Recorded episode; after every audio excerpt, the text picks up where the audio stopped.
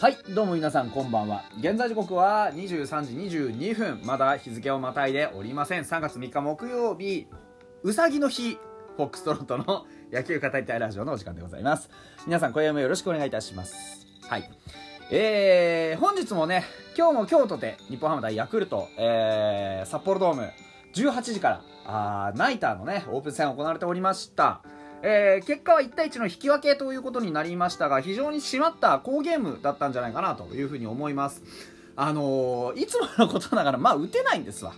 ね、打てないんですけど皆さんやっぱりこうねちょっとこう勝ちたかったなって思ってるんじゃないかなと思うんですよ。で僕も勝ちた勝ちたかったな勝てたなって思ってるんですけどでもそれ以上にすごいことっていうのが1個あって僕ツイートもしたんですけどね。皆さんよくよく思い返してみてください去年の日本シリーズすごい面白かったですよね。で去年の日本シリーズのね、まあ、出てたチームで皆さん覚えてると思うんですよ。パ・リーグからはオリックス・バファローズが出てました。でセ・リーグからはヤクルトスワローズが出てたんですよ。皆さん覚えてます？でねもうほぼほぼその時のメンツですよ。ヤクルトの。見てください先発。ね塩見青木山田村上オスナ荒木長岡古賀丸山というね。今日はそういうメンツでしたよ。でピッチャーはね石川雅紀ですよ。大ベテラン。ね。対するこっちはですよ。スタメン。先発根本君。2年目ですよ。高卒2年目。でねえー、1番からねワンボーロン清宮近藤今川郡早水渡辺難波万波。去年1軍でずっとやってたのって近藤だけですよ。このメンツでやってね1対1の同点ですよ。しかもね今日に至ってはヤクルトたったの2安打。1点取られてますけどたったの2安打。ねうちエラー4出てるんです。4エラー出て1点しか取られてない。でねファイターズの1点も万波の1本。ね追いついて。で6安打も放って。点はね確かに取れなかったし最後のねまああのいろんなこう物議を呼び呼びそうなあのー、代打もありましたけどでもそういういろんなことをさっぴいても去年の日本一チームがほぼほぼフルメンツ備えてね。うちほぼほぼ2軍のようなねメンツで去年までの2軍のようなメンツで迎え撃って2試合やって1点しか取られてない。これは劇的な改革が行われたと言っても過言ではないのでは？これ実際ポジですよポジ。ウルトラポジですよ。うん。あの見れる試合してるじゃないですか。希望の持てる試合してるじゃないですか。これ本当にすごいことですよ。びっくりしました僕は。去年だったらね鍋量の送球ミスとか早水君の2つの送球ミスとかあんなのってもう即失点でしたよ。もうずるずるずるずるいっちゃってなんか耐えられない。でも今年はそういうところに踏ん張りが効いてるんですよ。なんで踏ん張りが効くの？練習してきたからですよね。そのたくさん練習したからとかそういうことではなくてあの意味のある意図のある練習を選択できているからこうなってるんだと僕は思うんですよ。例えばね例えばあの昨日の話で言うとビッグボスのね低くて速い送球を外野手は返しなさいよっていうのもめちゃくちゃ生きてるじゃないですかでね今年の守備は硬いなって思わせてからね去年だってあのー、そういうシーンがなかったわけじゃないと思うんですよでもほぼほぼ期待できなかったんですでも今年は我々守備に期待してるでしょもう期待してるんですよで早水君の送球のエラーとかも正直ね鍋量のエラーとかも、まあ、散々見てきましたよ去年も。なんだかよくわかんない送球してんなって。でもキャッチャーからしたら一生懸命やってる。サードからしたら一生懸命やってる。でもそこに次どうすればいいとか今のはこうするべきだったとかそういう何かこうポジティブな印象のあるものっていうのがすごく増えてるんですよね。あこれはこの選手のこういうことに必要だなとかああいうことに必要だなってのすごくよくわかる。で何よりもそういうふうに一生懸命やっている主体が若手なんですよ。これが本当にすごいことだなと思っていてあのー、やっぱり去年の若手って俺が何かやらなきゃっていうなんかこう過度なプレッシャーというかなんか背負わなくてもいいものを背負わされてたような気がするんですよね。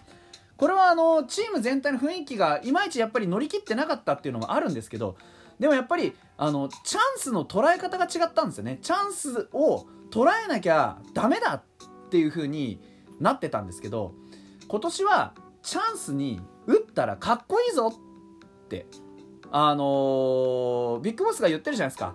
そのね楽しいとかそういうことってあるでしょ。それがねすごくやっぱりあの、選手をポジティブな気持ちに向かわせてると思うんですよね。バットの出方もすごく積極的ですしあのー、去年って本当に打球上がんなかったんですよ。去年ね本当に打球が外野に飛ぶってことがほとんどなかったんです実は。なんかこう皆さんも見てて思いませんでした？去年の1軍のメンツで外野にいや本当に外野に飛ばないな内野フライとかねライナーとかゴロとかばっかりね三振とかで全然まず外野に飛ばそうぜって僕結構言ってたと思うんですよ。でも今年はねもうそういうんじゃなくて外野なんか余裕で飛ぶでしょ。ポンポンポンポンフライが上がるんですよ。これだけでも十分すごいことなのになんだったら昨日みたいにワンヒットで足絡めて1点取れちゃう。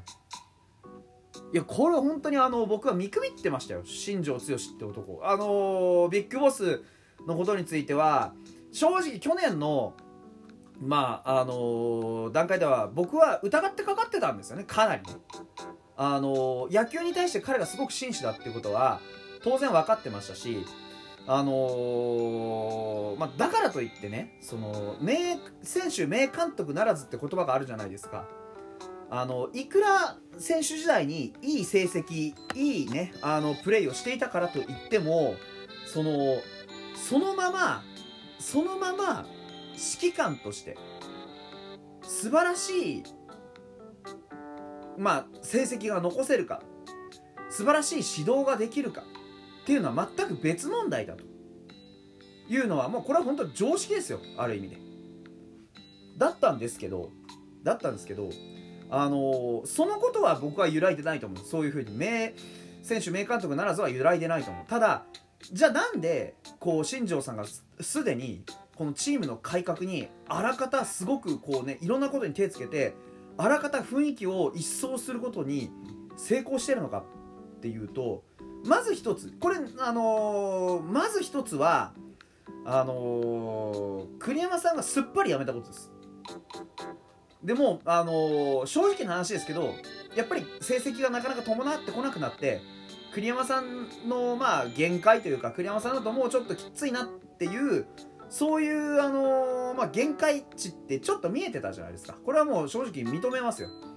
だと思うんだ。もう栗山さんだけじゃどうにもならない。っていうのは分かってでもその中にあってこの新庄剛志って人がじゃあ何をしたのかっていうと徹底的にポジティブな思考を落とし込みましたよねこのチームに。野球は楽しいんだ。でこうやってやって上手くなろうかっこよくなろうって。あのー、降りてきてくれたんですよ。監督が本当の意味でその選手の目線に立ってくれた。栗山さんが選手の目線がなかったっていうんじゃなくて栗山さんは徹底してやっぱりプロフェッショナルの目線。野球選手としてどうあるべきかっていうかなり高みの話をされてたんですよね。でやっぱりちょっと若い選手が多くなってその高みに登るまでのすごくこう距離感っていうのが開いちゃったんだと思うんですよ。なんですけど新庄さんになってもう単純なところまで降りてきた。その高みだったものが降りてきたんですよ。実際にいる場所は変わんないんですけどあそんなに距離遠くないんじゃない？かっこいいでいいんだ。っていう。楽しいでいいんだっていうところまで降りてきてくれた。それがこのオープン戦の何試合かに詰まってますよね。野球やっててあ楽しんでるなっていうのが見てわかる、みんな笑顔だし大きな声が出てるしあ楽しんでいいんだっていう。なんかこう解放された感があった、うん、これがやっぱり監督が変わって雰囲気が変わることだなというふうに思います。お便りいただいてるんですけど、ハギーさんからね、ここまでチームを盛り上げてくれた新庄さんに感謝していますと、何よりチーム全員が楽しそうに野球をしている姿を見られるなんて最高ってね。あの、本当にその通りだと思います。そして、フォックストロットさんの新庄さんに対する疑問が少しでも解かれたなら、これ以上の喜びはありません。あの、トライアウトからずっと気になってましたからと。よかったと。あのー、本当にね、そういうことに関しては僕は、あの、見方を改めました。だから、新庄さんが、まあ、あのー、こういう力を持っているっていうことは知ってた。でも、この力がこのチームにここまでプラスに作用するとは僕は思ってなかった。うん。だもっと気軽に、気軽にって言ったらちょっとおかしいんですけど、楽しい、楽しいっていうことを伝えるために自分たちが楽しくしてていいんだっていうことにちゃんと気づけるように新庄さんが仕組んでくれた。これはすごくやっぱりプラスになるなって思いましたね。うん。まあ、僕、あのー、確かに見直しましたけどトライアウトに関してはまだ納得しない部分ありますよ いや実際受かんないでしょっていう。うん。ふうには思ってますよまだ。ただでも今新庄さんが本当にそれをそういうことをいろんなことを経てね監督になってくれて今のところはすごく良かったなと思ってる。だからあとはね選手たちがこの雰囲気の良さっていうのにしっかり乗っかってねたくさんたくさんあの切磋琢磨してたくさんたくさん強くなってね。まあ A クラスぐらいパッと入ってねあのー、球場移転のね木にドーンと咲いてくれることを信じて応援したいなと思っております。それではまた明日です。